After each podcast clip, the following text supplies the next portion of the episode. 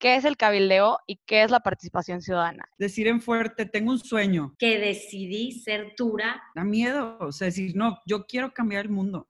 La neta. La neta. La neta. En este podcast te acercaremos a las temáticas del momento. De las que tienen que ser revisitadas. Haremos de la política mexicana algo cool, chido, joven y accesible para que tú puedas llegar a tus propias conclusiones. Nosotros te damos la información y los recursos. Pero el cambio está en tus acciones. Bienvenido al podcast de La Neta México. Hola, bienvenidos a todos. Mi nombre es Valeria Colunga y estoy aquí acompañada con Mariana Benavides, Valeria Guerra Dinora y, Dinora Cantú Pedraza.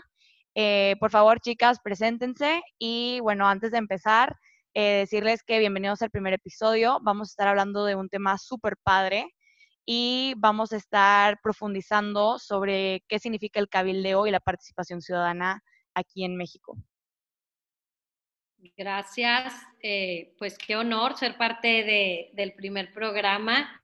Eh, yo por acá me presento, soy Valeria Guerra, soy de Nuevo León, México.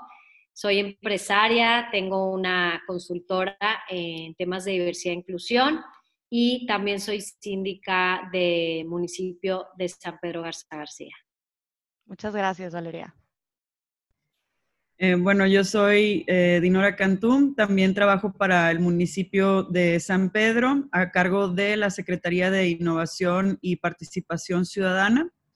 Mi formación es abogada, pero luego me especialicé en política pública en la Universidad de Nueva York y allá estuve trabajando varios años, estuve seis años y medio en Nueva York estudiando y luego trabajando en el laboratorio de gobernanza también para la misma universidad, precisamente estudiando cómo podemos eh, involucrar a la comunidad y además aprovechar el uso de tecnologías y también de la metodología de innovación para resolver problemas públicos de manera más efectiva. Entonces, eh, en, eso, en eso andamos pero conozco a Valeria yo creo que desde hace 20 años porque desde el día uno hemos estado involucradas en ver cómo mejoramos nuestro entorno y un interés genuino pues de, de ser conscientes de cómo involucrarnos por nuestra comunidad, que somos parte de un todo y que vamos a estar bien en la medida en el que el todo esté bien. Entonces, de ahí venimos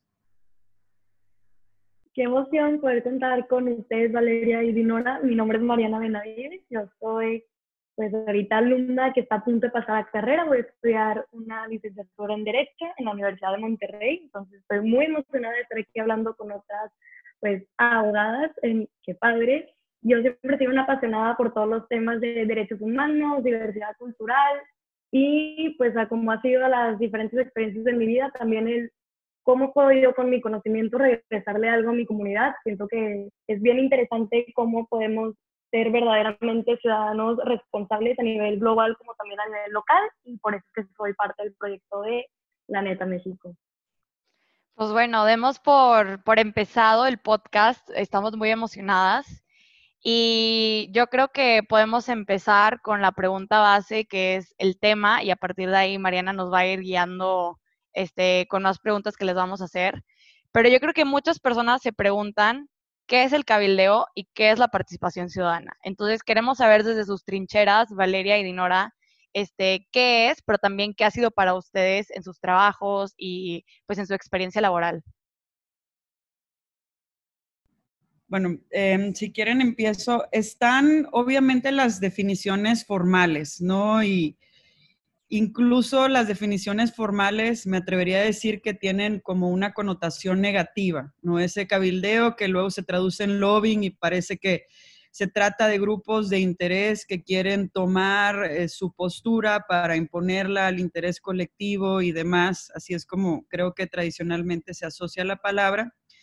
Y en tema de participación ciudadana, creo que también está la definición formal que depende de los espacios que se han ido abriendo en todos los niveles, municipal, estatal, federal, para participar de una forma ordenada y regulada. Y, sí, sí es una forma en la que operamos, pero a mí me encantaría regresar precisamente al, al sentido, a la razón de ser, a la importancia de ir más allá de la definición formal y hablar de la definición personal. Y creo que, que ahorita, incluso por cómo se presentaron ustedes, estaban precisamente eh, hablando de los principios de lo que es la participación. Cuando dices, es que quiero poner mi conocimiento al servicio de los demás, eso es también participar, eso también es cabildeo. Y diría que aún todavía más es, quiero poner mis conocimientos al servicio de causas. ¿Y cuáles son esas causas? Y creo que para lo que estamos ahorita tratando de tender los gobiernos a diseñar, son espacios en donde podamos conectarnos con la ciudadanía precisamente para atender esas causas que son esos problemas públicos que no hemos logrado resolver y que como gobierno solo no lo vamos a también lograr resolver. Ahorita estamos ya en un cambio de paradigma en donde estamos aceptando que el gobierno no tiene el monopolio de todas las buenas ideas, no tiene el monopolio de todas las soluciones, que hay soluciones e ideas importantes en los distintos sectores, el privado, el de las organizaciones de, la sociedad civil y el público. Eh, y creo que, y la academia también, y cómo generamos espacios donde cada quien pone lo suyo, su experiencia, sus pasiones, eh, lo que le motiva a entregarse para resolver. Ya no es para juntar más, para el que vote más, el que no. A ver, espérate, aquí hay un problema y no se ha resuelto. Y participar es preguntarte por qué no se ha resuelto. Primero determinar qué problema quieres resolver. ¿Cuál problema ves en tu entorno y dices, no puede ser que siga así? Y después de decir no puede ser que siga así, preguntarte, bueno, pero ¿por qué sigue así? ¿Cuáles son las causas raíz? ¿Por qué no hemos logrado vencerlo a pesar de que existe el gobierno y tantas secretarías y tantas iniciativas y tantas políticas?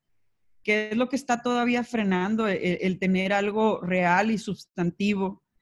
Y para mí el lobbying entonces se vuelve esa visita que me encanta recordarla porque para mí fue un parteaguas eh, de cuando unos niños en California, niños, niñas y adolescentes fueron ante una senadora para eh, preguntarle por qué no estaba apoyando el Green New Deal.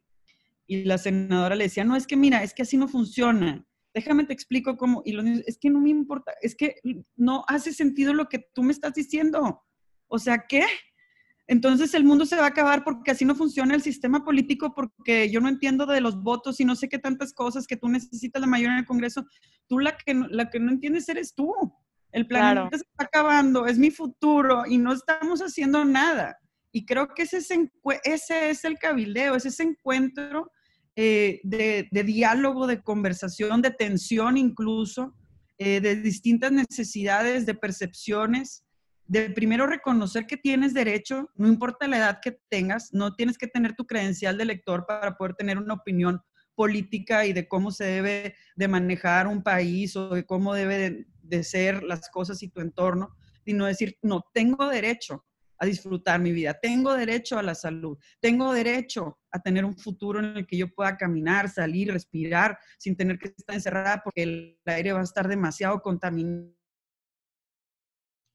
porque va a haber sequía por el cambio, porque van a cambiar. Yo tengo derecho a no estar preocupado por esto porque soy niño y sin embargo tengo que estar preocupado por esto. Y, digo, y viene Greta de que, oye, y, y, no importa que sea niña, pero si lo que tengo que hacer es dejar de ir a clases para que me hagas caso, porque no importa que vaya a clases, porque no va a haber futuro. Y es donde te empiezas a emocionar. Y esa es la participación ciudadana, esa es la energía, al final de cuentas, el, primero, saber qué es lo que quieres resolver, creerte la que lo puede resolver diagnosticar en la medida de tus posibilidades qué tienes a la mano para exigir ese cambio o proponer las soluciones, organizarte con las personas que piensen como tú y encontrar el cómo. Y es ese como el ciclo de y la definición de, pero es una experiencia y es un principio y es un sentimiento y es un movimiento más allá de qué dice la definición o cuáles son los métodos ahorita formales para participar. No hay métodos. El método es que te arriesgues y que te avientes y que, y que te importe y que le eches ganas. claro. perdón. No, no, no, sí. A Valeria, ¿tú, ¿tú qué opinas? ¿Qué has, qué has experimentado tú? No tengo mucho más que sumar de lo que acaba de platicar Dinora, pero a mí me gusta imaginarme al ser humano en ámbitos. Yo veo la vida de cada uno de nosotros, está el ámbito personal, que no tengo que ahondar en eso, está el ámbito profesional y está el ámbito ciudadano, o sea, para mí o comunitario. Es decir, yo en todos estos tengo obligaciones, tengo derechos, tengo responsabilidades de hacer un mundo mejor, ¿no? De encargada de mi mundo y el mundo en estos ámbitos. Entonces, para mí es algo que desde que eres niño, desde que tomas conciencia que vives en una comunidad, dices, ¿qué puedo hacer yo para solucionar el vivir mejor? ¿no? Que son, eh, como decía Inora, la solución de, de problemas. Y por otro lado, también veo cómo funcionan hoy las comunidades. Tenemos al gobierno, pero tenemos a los ciudadanos. Entonces es, es este binomio de contrapesos y decir, hoy un, día estás del lado de los ciudadanos, pero en el día que fuiste electo estás, el día, estás en, el, lugar de los gobernados. Y somos el mismo, somos los mismos. Hoy a veces te toca estar de un lado, a veces del otro, pero, pero para mí eso es la participación, es decir, desde donde estoy, ¿qué me toca? ¿Qué me toca en la colonia en la que vivo? ¿Qué me toca en el estado eh, en el que vivo, en mi municipio, en mi país? Y, y así nos vamos a ir. Y, algo también que, tiene que ver con participación, que tiene que ver con cabildeo, que es básico, es la información. Yo cuando alguien se queja, cuando alguien eh, viene y dices que no funciona México por esto, es que no funciona el, el, municipio por esto, yo siempre les pregunto, ¿y sabes quién te representa? Esa es la primera pregunta. Entonces, no te puedes quejar si no sabes quién te representa, quiénes están formando, creando las leyes por ti, quién está decidiendo por ti. Y nada más sumar, como empezaron, que el tema de las redes sociales a mí me impacta, pero ahí todo el mundo es bien valiente, todo el mundo. Ahí en las redes sociales es queja, queja, queja, y es donde entra la pregunta, ¿y qué hago yo con esto? Y ahí está la diferencia. El que hace algo es el que participa, es el que se informa, es el que sabe quién es su representante, es el que va y toca la puerta, es el que va y pide una, con su senador, va y pide una, una reunión y no, no, la edad es lo de menos. Yo creo que todos, eh, esta definición, los niños vienen a decirnos con permiso que ahí te voy, porque este es mi mundo, así lo quiero trabajar yo y ellos no se andan con que, eh, ¿cuáles cuáles las reglas? Nada, es decir, me toca, ¿no? Y nos, lo estamos viendo ahorita en esta pandemia mundial, cómo nos están exigiendo espacios públicos, cómo nos están exigiendo eh, espacios para su movilidad, a su estilo, a su manera. Entonces, bueno, eso es un poco mi, reflexión sobre participación ciudadana y cabildeo. No, claro que sí. Y a mí me encantan los comentarios que acaban de hacer. Este, por parte de Inora se me hace muy interesante lo que comentas de los pasos son muy claros, pero aún así siempre volteamos un poco como a ver al gobierno y también lo comenta Valeria. O sea, volteamos a ver al gobierno y es como, es que ustedes son los responsables y es que ustedes tienen que hacer uno, dos y tres, pero luego falta esa introspección de nosotros preguntarnos, ok, pero ¿y cuál es, cuál es mi rol? ¿Qué es lo que me toca? Y como ciudadano, ¿cuál es la participación que se espera que yo dé? Es claro. que sí, yo creo que con lo que han dicho todas es algo muy común, mínimo, yo creo que todos lo hemos escuchado, yo lo escucho mucho con mis amigos, con gente de mi edad que me dicen, es que no me gusta cómo está México, no me gusta que está haciendo tal diputado, el presidente, lo que sea, porque dicen, yo no voy para la política, a mí no me interesa ser diputado, entonces a mí no me incumbe, no es mi cosa, yo no tengo que saber qué hacer. Y yo siempre me quedo del, pues bueno, ya te estás quedando tú ya desde una postura donde nada más estás queje y queje y queje, que dices, pues bueno, no vas a lograr nada con esto. Y yo soy muy de la, del pensamiento y de la ideología de que por más que no vayas a ser el que está legislando tal cual, siento yo que todos deberíamos de conocer más o menos cómo funciona el sistema, cómo es que se legisla, por qué sí se votan unas cosas, por qué otras no, entonces yo quisiera que nos pudieran platicar un poquito de qué herramientas hay para pues hacer un cabildeo, qué recursos son los que tenemos para hacer una participación ciudadana efectiva, una que sí llegue a la persona que pueda hacer ese cambio, porque hay veces que parece que nada más estamos hablándole a la pared, este, haciendo comentarios, pero si no los direccionamos a la persona pues apropiada, no llegan algo más. Y quisiera que nos pudieran comentar un poquito entonces de cuáles serían los métodos o los pasos que podríamos tomar para que todos estos comentarios, eh, sugerencias, sí lleguen a quien tengan que. Pues mira, si quieres yo empiezo y no me voy a meter tanto a lo técnico, que creo que Dinora tiene mucho más experiencia, pero yo empezaría pasos básicos, el ABC. Primero es tú como ciudadano, ¿qué tema te interesa? O sea, primero es qué tema te duele, qué tema te pica, como yo lo digo. Eh, a mí a veces me habla la gente y me dice, es que quiero participar. Pues, ¿qué causa? ¿Qué te pica? Porque pues, yo, yo puedo vibrar por algo, pero viene alguien y me dice, es que hay que hacer esto. Y a mí ni, me, ni siquiera me interesa. Entonces le digo, a mí no me toca eso, hazlo tú. Entonces, para mí primero es identificar qué quieres cambiar, qué quieres solucionar, qué te duele, ¿no? Ese es, lo, ese es el primero. Eh, dos es quién está en ese mundo, en, ese, en esos temas, quiénes son los expertos en esos temas, qué existe. Yo soy la idea que no hay que inventar nada, o sea, ya, ya se ha hecho de todo. Hay gente experta en todo, hay asociaciones de todo, es impresionante con la globalización ya a lo mejor lo que se hizo en Texas, aquí ya para que lo aumentamos, ¿no? O incluso en Nueva York, o en esta universidad, o en Colombia. Entonces, yo, el segundo paso para mí es qué se ha hecho, eh, un poquito de, estudiar, ¿no? Hay un poquito de, comparar. Y ahora sí es cuáles son como estos, eh, primero en qué, si es, en qué nivel de gobierno, ¿no? Si es algo municipal, si es algo estatal, si es, o sea, hay que hacer la tarea, ¿no? Si es algo federal, y ahí es donde ya empiezas a ver los mecanismos. Está desde el mecanismo más simples, que es quién es tu representante, eh, ver qué existe sobre ese tema, qué reglamentos, qué leyes. Eh, y yo te diría básicamente, o sea, si esos, siguiendo esos tres pasos, llegas, llegas a hacer una propuesta, llegas a tocar una puerta, llegas al Congreso, eh, y básicamente eso es así como la manera tradicional. Yo así lo hice hace 20 años cuando empecé esto. Yo también estudiante de Derecho, así lo empecé a hacer eh, y, era sencillo, o sea, llegamos a hacer propuestas de ley que se llegaron a aprobar. Y justo aquí también en el municipio de San Pedro hicimos eh, la propuesta del Instituto de la Familia hace creo que 20 años, exacto. Entonces, y, eran propuestas que decías, ahí está el resultado. Entonces, básicamente, este es como, como una recomendación simple.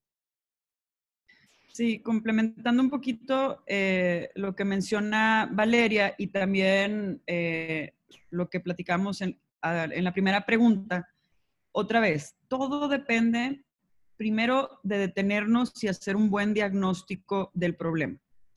Y les voy a decir que es el peor diagnóstico que pueden hacer. El problema es el gobierno. No, pues ya, ya no lo, ya, ya, mejor pues dime que no quieres hacer nada y que te aflojera. O sea, porque eso nunca se va a terminar. Es como decir, bueno, pues el problema es que no estamos en Marte. O sea, no, los cambios no se dan así, los cambios se dan de manera incremental y los cambios se dan, el gobierno o el sistema político o el sistema democrático, pues sí tiene muchas áreas de oportunidad, pero se arreglan de una por una y con un buen diagnóstico y con la solución de raíz. Si piensas que el gobierno es el problema, pues nunca quisiera ser parte del gobierno.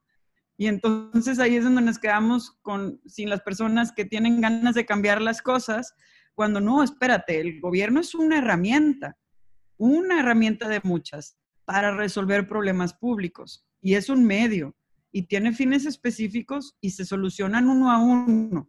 Entonces, dejando a un lado el hacer ese mal diagnóstico y tratar de ir a las causas raíces, yo sí creo y haría la distinción, como dice Valeria, de, tipos de acciones. Si todo, también, otro gran error, que todo termine dependiendo del gobierno. Organizar todo tu proyecto para que algo pase en el gobierno. Híjole, no. O sea, tampoco no todo lo tiene que resolver el gobierno. Y es un poquito lo que comentaba Valeria. O sea, para mí, si tienes un nuevo proyecto, definitivamente busca quien ya ha estado trabajando y luego parte del diagnóstico del problema es definirlo a tal medida en el que tú puedas hacer algo para resolverlo. Y síguelo rompiendo y síguelo rompiendo en pedacitos hasta que esa parte del problema tú la puedas resolver. Porque si tú logras resolver, aunque sea un pedacito, el impacto viene porque luego lo puedes escalar o lo puedes replicar. O sea, perderle el miedo a las cosas chiquitas, porque genuinamente ahí es el crack, ahí es donde empiezan a cambiar las cosas, ahí es donde se empiezan a ver resultados inmediatos, medibles, que luego se pueden desarrollar en algo más grande. pero empiezan de algo chiquito y no pasa nada. Ahora, eso es para algo nuevo y ahí cada proyecto tendrá su diagnóstico de problema y a partir de cómo definan el problema, pues tendrán alternativas de soluciones. Si de entrada, para mí decir el problema es el gobierno, es como ver dos islas y decir, ah, y que no tienen forma de llegar de una isla a otra y decir, es que el problema es que no hay un puente.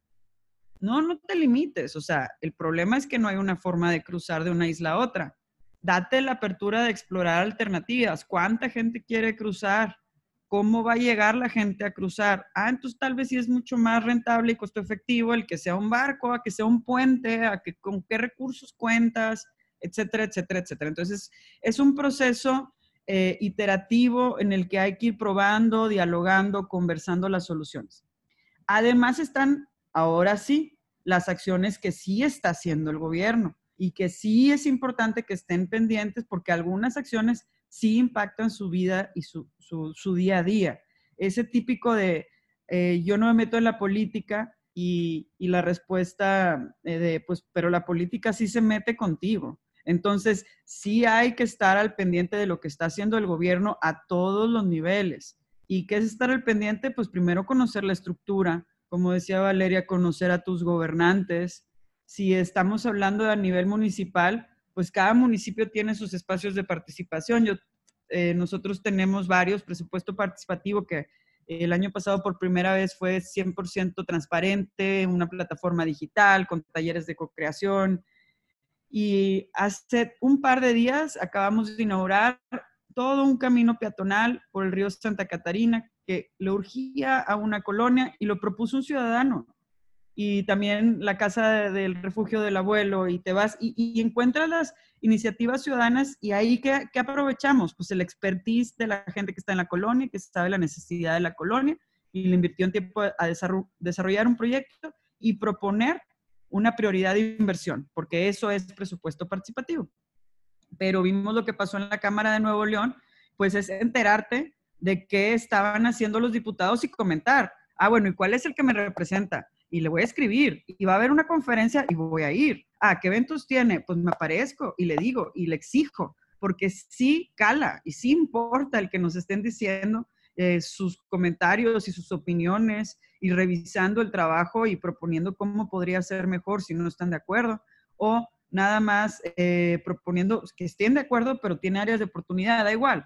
Entonces creo que son dos caminos, no se excluyen, se agregan, depende de lo que les interese y lo que les apasione para entonces explorar, porque cada órgano tiene su espacio y es, y es la verdad que cuestión darle un search al Google. O sea, tampoco está tan lejos del alcance, eh, tan complicado, no debería estarlo. Pues yo tengo también este, una pregunta y un poco también comentario eh, sobre el tema. Y es que precisamente una de las razones por las cuales las quisimos convocar a ustedes, Valeria y Dinora, es que nosotras como generación Z, generación centennial, Mariana y yo, nosotras identificamos que nuestra generación es muy activa en redes sociales, en todo el tema de la política, o sea, estamos ahí presentes, cada cambio que hay, cada problemática que se pueda ver, se va a hacer notar en redes sociales, o sea, nuestra generación está ahí, pero algo que Mariana y yo concordamos y es parte de la razón de ser de este proyecto, La Neta México, es que hay una problemática de que estos problemas que nosotros vamos a conocer en redes sociales se quedan ahí. O sea, siempre se queda en un tweet, se queda en un comentario. O sea, no es, por ejemplo, lo que nos comentaban ahorita de una propuesta como la que Valeria nos platicaba que hizo hace 20 años, que vas y haces la propuesta. O sea, aquí se está quedando como una idea que comenté y ahí se quedó. Y siento que en parte es porque existe como este tabú o esta idea de que no hay poder ciudadano, o sea, de que nosotros no tenemos la habilidad de, poder llegar a hacer algún cambio significativo en el gobierno, pues. Perdón. Eh, yo tengo otra visión, Valeria. Yo sí veo que aparte de las redes, sí, sí están poniendo en la mesa propuestas concretas, digo así, digo, ahorita voy a traerte a la mente así algunos ejemplos, pero ¿qué, ¿qué siento que falta cuál es el, siguiente paso?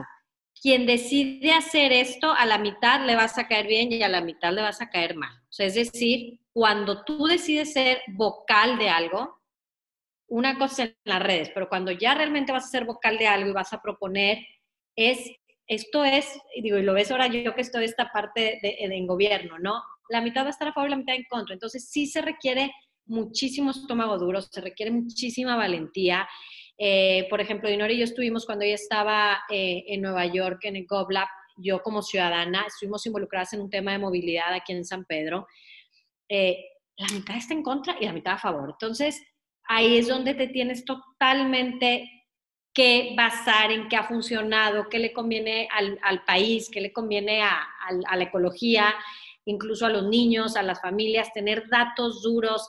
Y, por eso creo que nos, nos, quedamos en opinar, opinar, opinar en las redes, porque sí creo que faltan esas habilidades de estar consciente que una vez que tú te vuelves vocal de algo, le tienes que entrar hasta el fondo, ¿sí? Eh, y entonces, pues ahí es cuando ya los ciudadanos pues, se van quedando atrás, ¿verdad? Y bien poquitos son los que están ahí, porque hay que ir, hay que presentarte, hay que poner la cara, hay que, te van a entrevistar en los medios, y ahí es donde pues ya no está, y ahí es donde dices tú, yo creo, Valeria, que ahí es donde quedan bien poquitos, ¿verdad?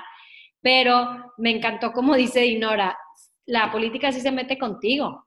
Entonces, pues hay que meterse, hay que meterse. Yo, yo, yo pensaría que nos faltan esas habilidades también, a lo mejor hablando de México, como mexicanos estar dispuesto a ser criticado y a ser que seas ahí el, que esté volteando a ver todo el mundo de, ay, y, ay, esta vieja loca otra vez, o ay, este ciudadano que nunca está conforme. Pienso que de repente existen esos comentarios a la gente demasiado participativa.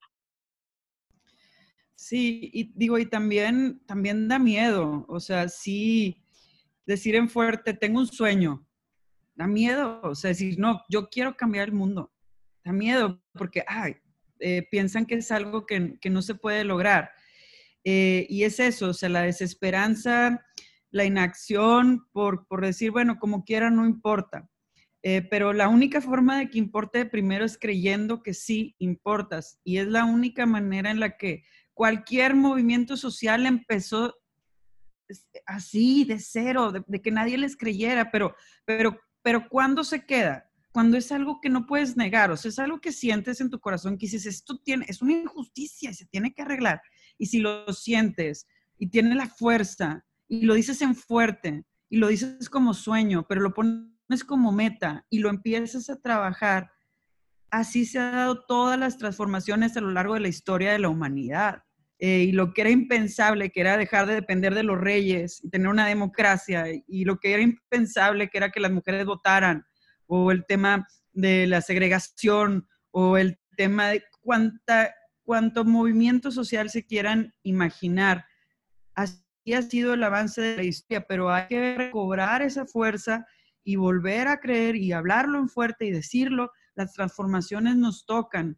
Y a mí en lo particular me inspira mucho un libro que le recomiendo, Sapiens, de este Yuval Harari, porque dentro de, la, parte introductoria, eh, cuando empezaba a hablar sobre todas las estructuras y cómo hemos ido evolucionando como sociedad, al final dice, lo que nos hace distintos como seres humanos es que tenemos la capacidad de crear y creer en historias. Todo lo de nuestro alrededor es una historia que alguien alguna vez contó. El gobierno es una historia que alguien dijo, oiga, no sería buena idea, es una historia y contó la narrativa de lo que podría ser tener un gobierno y ahora existe, pero todo lo inventamos. Y si todo lo inventamos, quiere decir que depende de mí el contar una historia distinta, pero es una historia, pero que quede, que sea fuerte, pero sí se puede cambiar absolutamente todo, porque todo viene de la misma raíz, que es contar la historia adecuada, la historia que empieza a resonar más y que como evolucionamos, como generaciones nos vamos identificando con nuevas historias y empiezan a cobrar fuerza y entonces empieza la transformación. Creo que también algo importante es a quien le interese la política, porque a uno les va a interesar de natural, desde chiquitos, de que ya lo traemos, es cómo puedes contagiar a la gente que no le interesa tanto, porque al final pues todos estamos inmersos en esto, ¿no? Y al final es no te quejes, es decir, participa, ¿no? Bueno, para mí es eso, no participa. Eh, y es ver aquí, o sea, buscar a role models. Eh, hace poco, digo, salió en Netflix este documental de esta política eh, Ocasio Cortés, de lo que está haciendo súper joven. Yo de verdad la, vi el documental y dije, todo mundo puede vencer hasta a quien era impensable, ¿no? Leer, no sé, Hillary Clinton, yo me acuerdo aquí, eh, paréntesis, en mi luna de miel fue el libro que me llevé, o sea, yo quería saber qué estaban haciendo estas, eh, estas políticas, ¿no? Eh, en el Mundial de, de, Fútbol, la presidenta de Croacia para mí fue wow lo que hizo en la final, cómo rompió todos los protocolos, voló con su propio dinero, o sea, hay gente haciendo política de una manera muy natural, muy innovadora, entonces, para mí es, busquen estos líderes, lean, vean qué están haciendo. Digo, esto es hablando un poco, tú como ciudadano, tú como, cómo participas, te vas a motivar viendo esto. Yo, me acuerdo a los 20, 20 años, veintitantos que vi el video del Maquío, cuando hizo esta, que ustedes no habían nacido, pero hizo esta marcha de silencio en la elección del 89. Yo lloré, pero lloré, o sea, para mí era, lloré hasta, hasta el fondo decir, me duele es México. Y desde ahí se me marcó y decir, México depende de mí, México depende de mí. Entonces yo creo que ese es un tip muy bueno que pensaría para todos los que nos escuchan, que es decir, quién está haciendo lo que te interese, busca, ve, infórmate. Uy, no se escuchan. Ya, perdón. Este, algo que de hecho se me hace muy interesante que comentas, Valeria, es que precisamente es como hay una parte en la que tú te tienes que sentir, tiene que haber como un sentimiento muy, muy adentro, muy hasta la raíz de que quieres hacer algo. Y de hecho creo que Dinora nos, nos comentaba que, por ejemplo, el caso de los niños que, que iban a, a, California a hablar con el senador y le decían, es que a mí lo que me interesa es esto. Y siento que es un poquito esa parte de encontrar qué es lo que te gusta, encontrar qué es el tema que, al que no necesariamente que te quieras dedicar toda la vida, sino el tema que te apasiona y que tú sabes que te interesa y a los que están alrededor también, y agarrarte de eso y no soltarte. Y yo creo que algo muy, una, una conversación que estamos teniendo muy interesante ahorita entre nosotras es que el cabildeo parece que está limitado a ir y conocer al senador o conocer al diputado, al representante. Y lo que ustedes nos están comprobando aquí es que va mucho más allá de eso. O sea, realmente el cabildeo es como ese primer pie, poner ese primer paso para que luego ya puedas tú empezar a pues a crear tu propia iniciativa, a crear tu propia propuesta o incluso a pues intentar mover mover corazones, ¿no? Sobre los diferentes temas que nos enfrentamos. Eh, creo que ya nos estamos acercando al final este, del podcast, de este episodio. Y yo creo que lo más importante es que queremos que ustedes, o sea, este podcast, la idea es que estemos dando ese puente, esa comunicación entre las personas que saben y las personas que quieren saber. Entonces, mi pregunta aquí es, uno, si ustedes pudieran hablar con ustedes mismas de nuestra edad, así 20 años, menos de 20 años, este, y supieran lo que es posible y el poder que tiene el cabildo de la participación ciudadana, ¿qué se dirían? Y número dos, ¿qué le dirían a las personas de nuestra generación? Este, que ahorita estamos viviendo un mundo en el que ahorita con lo de la pandemia y la cuarentena, o sea, es un mundo muy incierto donde parece ser que las redes sociales o nos limitan o nos abren ese camino a tener esa comunicación directa con el representante o con quien tú quieras tener esa conversación de cabildo y participación ciudadana. Entonces, ¿qué nos dirían ustedes, Dinora y Valeria, este, respecto a esas dos preguntas?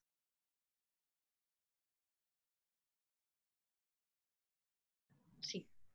Bueno, ¿me, escuchan bien? Sí. Ah, es que estaba teniendo un poquito de, de problemas con internet. Híjole, pues pensando en su edad, más bien me gustaría reformular la pregunta. Me diría a mí misma, a, esa edad, yo creo que, digo, primero, lo que me diría es, sí se puede. O sea, lo que sueñas sí es posible y sí lo vas a lograr. Como, como tener esa claridad de que mientras tengas tenacidad y nunca lo sueltes, porque es de no soltarlo, es agarrar el sueño y te lo llevas y te lo repites y todos los días. Eh, y tengo las historias de experiencias de vida que dije, mm, le puse a, lo que hago, eh, de cuando nos íbamos de misiones y recuerdo los nombres de algunos niños que me contaron su historia y dije, nunca puedo permitir que se me olvide, esto no puede seguir así y algún día tengo que hacer algo. Y quizá el niño nunca sepa, pero yo sí me voy a acordar de su nombre y no se me va a olvidar y no voy a permitir que se me olvide lo, lo que sueño, lo que añoro y, y no dejar de luchar por eso. O sea, eso sí, definitivamente. Más bien lo que necesito es que es, es que esa joven de 10 pásame ahorita yo. O sea, siento que necesito el diálogo al revés em, y, recordar, recordarme lo que sentía y lo que soñaba y que no se me olvide y que porque sí se hace un poquito más difícil y, y le entras y te das cuenta de que ah, así nada más por nada más, ¿verdad? No, no, no es que, ay, está bien fácil, se ve bien, no, bien, no cambian. No, no, no, no está fácil, no está obvio. Es una, es una ir contra la inercia y cuando digo ir contra la inercia es genuinamente ir contra la inercia absolutamente todos los días y todos los días va a haber algo porque la inercia está ahí. Entonces es ir en contra de ya algo que estaba puesto en una dirección y si le quieres cambiar la dirección, no es de decir, ah, ahora me toca a mí, estoy en un puesto en el que puedo tomar una decisión distinta y no va para la izquierda, va para la derecha. No, no, no. O sea, pues lo podrás decir, pero la inercia es para la izquierda. Y es todos los días, no, para allá, para allá, para allá, poquito a poquito, a poquito, a poquito, a poquito, em, en un esfuerzo que, que ya valorándolo desde dentro es monumental y es también el, rescatar el, servicio público y decir, es servicio, es servicio, y recordártelo y que no se te olvide y, no dejar de luchar por eso. Entonces, creo que lo más importante es que hay una frase, perdón que la diga en inglés, pero también me la recuerdo. Eh, nothing harder than being given your chance. Y como que cuando dices, bueno, es que yo lo quiero lograr, pero cuando esté en no sé dónde. Y ya estás en no sé dónde. O sea, ya lo lograste y, y, y, da miedo. O sea, pero, pero hay que perderle el miedo a decir, me toca. Y si hay algo que yo puedo hacer. si hay algo que yo puedo hacer. Una y otra vez, sí hay algo que yo puedo hacer. Y, y si, no, si no dejan de repetir el sueño y si no dejan de repetir que sí se puede y que sí hay algo, si sale y si llegas y si lo logras. Y si te detienes un momento y ves el camino recorrido, te vas a ir dando cuenta de cómo fueron esos pequeños logros diarios que tal vez si no te festejaste y tal vez si no te celebraste, pero que si te detienes y los ves en agregado, dices, pues ahí voy. O sea, ya, ya estas, estas semillitas, ahí, ahí van. Ya va creciendo el arbolito y sí hay, sí hay esas semillas, sí se empiezan a ver y te llevan a los lugares más inimaginables. O sea, para mí lo mejor que puede pasarte de querer cambiar al mundo es que te vas a topar con las personas más hermosas que te puedas topar en la vida. O sea, la opción del camino que eliges también te elige la compañía en el camino y te elige la mejor compañía que pudieras pensar, las mejores conversaciones, eh, los mejores momentos que disfrutas y que atesoras y que luego ya me imagino de viejita mareando a nietos o no sé, y contándole la historia una y otra vez, una y otra vez, porque son las historias que te llenan el alma y que, y que hacen sentir que no cabes dentro de ti. Entonces, lo bonito de sí creértela, lo bonito de sí tener un sueño, es que esa decisión te va a rodear del mejor contexto que pudiera estar rodeado. Y es un contexto difícil, que requiere trabajo, otra vez, que requiere caídas, que requiere aprendizaje, que cuesta. O sea, no, no, no estoy diciendo que no mucho, porque es ir en contra de la inercia o, de lo general o de cómo el cambio duele, el cambio cuesta. y te hace replantearte y te obliga a ser fuerte y te obliga a levantarte y te obliga a hacer la piel un poquito más dura y te obliga a que te, a veces te rompan el corazón, porque cuando le entras con el corazón, pues está ahí de por medio y a veces no jaló y, y, te duele y, lo sientes. Pero decir, híjole, lo negativo no me va a quitar las ganas de, seguir soñando, no me va a quitar las ganas de seguir entregándome, no me va a quitar las ganas de, de, de intentarlo una y otra vez. ¿Por qué? Porque la decisión por sí misma ya es ganar. Ya ganaste tomando la, ganas tomando la decisión de querer hacer la diferencia. Y luego la haces, que es lo mejor del caso. Y luego lo logras si, si, si no te quitas, si no quitas el dedo del renglón pero es bien importante tener a la mano los elementos que te den fuerza cuando sientas que ya no puedes, que, te vas a encontrar con personas que te van a dar fuerza cuando sientas que ya no la tienes y te van a recordar quién eres cuando sientes que se te está olvidando.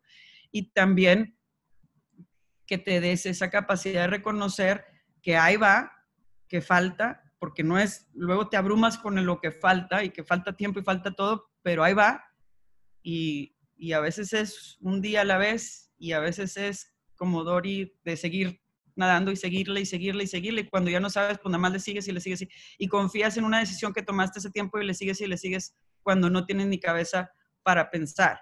Pero si le sigues, si llegas a un lado, a ese lado que sueñas y que te das cuenta que todavía falta más, pero eso es lo hermoso, eso es la aventura, eso es eh, incluso el privilegio de poder tomar estas decisiones y reconocer que muchas personas no las pueden tomar y por eso trabajas, para que las personas puedan también tener esta plenitud y estas ganas y, y, este espacio y, reconocer que si tú lo tienes es porque alguien lo luchó antes de ti y también no se rindió. Esa yo creo que donde todo amarra. Parece que nos pusimos de acuerdo sin, sin ni siquiera haber platicado antes pero yo uno de mis tres respuestas que tenía para qué, qué le dirías a la gente de 20 años, yo era júntate con gente que piensa igual que tú. Y Dinora lo dijo de una manera así como poética, que el camino que eliges te va a dar la compañía que más quieres o necesitas. Eh, yo me he rodeado de esta gente, de gente que vibra por el cambio, que, que se la cree, que está ahí, que pone toda la carne en el asador, digo, hablando acá del norte de México, o sea, literal, esa es la gente con la que yo he trabajado. Yo trabajé con un secretario de Estado a nivel federal que yo le decía a, mi esposo, le decía, es que él se levanta antes que yo porque México le duele, o sea, México le mueve. Yo le decía, secretario, ¿por qué a las 5 de la mañana? Porque era a las 5 en el hangar presidencial para ir por todo México. Me decía, ¿qué no ves la necesidad, Valeria? Entonces, yo me rodeo de esa gente, de esa gente que digo, meto las manos al fuego por ese equipo que tengo, por ese alcalde que tengo, por esas compañeras de trabajo que tengo, que digo, si yo voy a dar el 100 es porque sé que alguien más está dando el 100. Entonces, eso era lo primero, rodeate de esa gente que vibre eh, por lo mismo, que quieran hacer esos cambios. Y, para mí otro, otro como con, hacia aseveración es que, ¿por qué participar? ¿Por qué activarte? Porque tienen el poder. O sea, yo ahora que me toca estar trabajando en una administración eh, municipal, yo veo al ciudadano que está ahí, que está ahí, que está ahí, digo, no puedo voltearme para otro lado. O sea, él tiene el poder, o sea, tengo, tengo que hacerle caso y Dinora él sabe lo que es esto, estos ciudadanos que están ahí con nosotros y ahí con nosotros. Y es donde tú dices como gobierno, claro que tengo que decir que sí. Entonces yo les diría a todos ustedes, tienen el poder. Y por otro, la otra reflexión que me ha traído así la mente después de esta pandemia mundial, que tengo cuatro hijos, es decir, esto ya los cambió, ya los cambió a ustedes, porque se, eh, se autogestionaron en menos de una semana. Están aprendiendo a resolver cómo siguen preparándose, estudiando, todo en una incertidumbre total. Entonces, si esto no los cambia, o sea, ¿qué los va a cambiar, no? Yo, de verdad, cuando mis hijos los noto ya down, ya abajo, les digo, gan, esto no se ha vivido desde la Segunda Guerra Mundial. Esto de no saber qué va a pasar, de verdad no se ha vivido, se está viviendo ahorita y yo sé que con las comodidades, la mayoría de la gente, a lo mejor, ¿quién va a escuchar esto? Sabemos que la, la otra gran mayoría no está en estas comodidades. Pero bueno, lo que voy es, si esto, pandemia, no nos hace revolucionarnos la mente y decir que va, o sea, somos nosotros los que vamos a, definir el new normal. son ustedes los que van a, y, y sí, siempre dicen ustedes los jóvenes, no, pero es la verdad, porque esto ya nos vino a marcar. Entonces, yo así nada más como conclusión es confirmar que ustedes tienen el poder como yo lo he tenido y lo he usado. Y, eh, y, como decía Inora, a veces te pasa y me pasó en una sesión de cabildo que decidí ser dura, un poco como soy, o sea, dura, directa, como es mi personalidad. Salí de ahí y dije, se me hace que me pasé, se me hace que me pasé, se me hace que me pasé. Una señora que no me ha buscado en siete años me, me mandó un WhatsApp y me dijo, oye, vi la sesión en Facebook. Me dijo, gracias por representar. Se te salen lágrimas. Y al otro día, la hermana de una de mis mejores amigas, que nunca en su vida se involucró en política, me mandó un mensaje y me dijo, oye, Valeria, ayer saliste en una conversación. Gracias por tu trabajo. De haber yo estado dos horas, ¿qué hice? ¿Qué hice? ¿Por qué me atreví a hacer? es lo que te, entonces, yo les diría, atrévanse. Va a haber gente que necesita, que no tiene este push. Si tú lo tienes, hazlo y va a valer la pena. Entonces, bueno, ya a lo mejor hablamos un poquito de todo, pero era transmitirles esto. Muchísimas gracias a las dos por compartirnos sus testimonios tanto de vida como de historia, como de trayectoria laboral, como personal. Yo les puedo decir mínimo de mi parte, es algo muy inspirador y que yo espero que así como me llega a mí, le llegue a alguien más, el hecho de que quienes están en esos puestos de función pública no están ahí porque suena padre el título o porque sienten poder, obviamente no voy a generalizar, hay, habrá casos que sí, habrá casos que no, pero la gran mayoría de la parte quien está al servicio público es porque le gusta servir.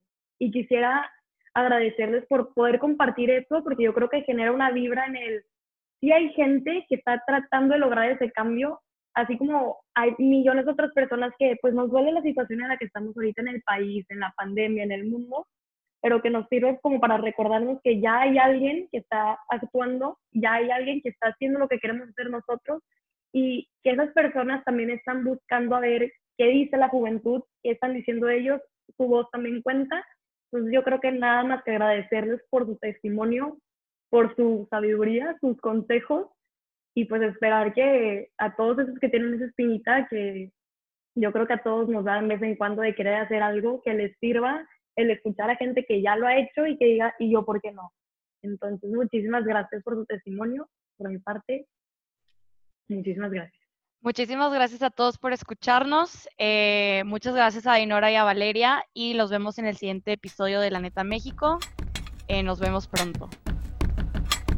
Si este episodio se te hizo chido, recuerda que en nuestra página web puedes encontrar nuestro blog, recursos de cabildeo y mucha más información de estos temas. Síguenos en todas nuestras redes sociales. Y no olvides que el cambio está en tus acciones.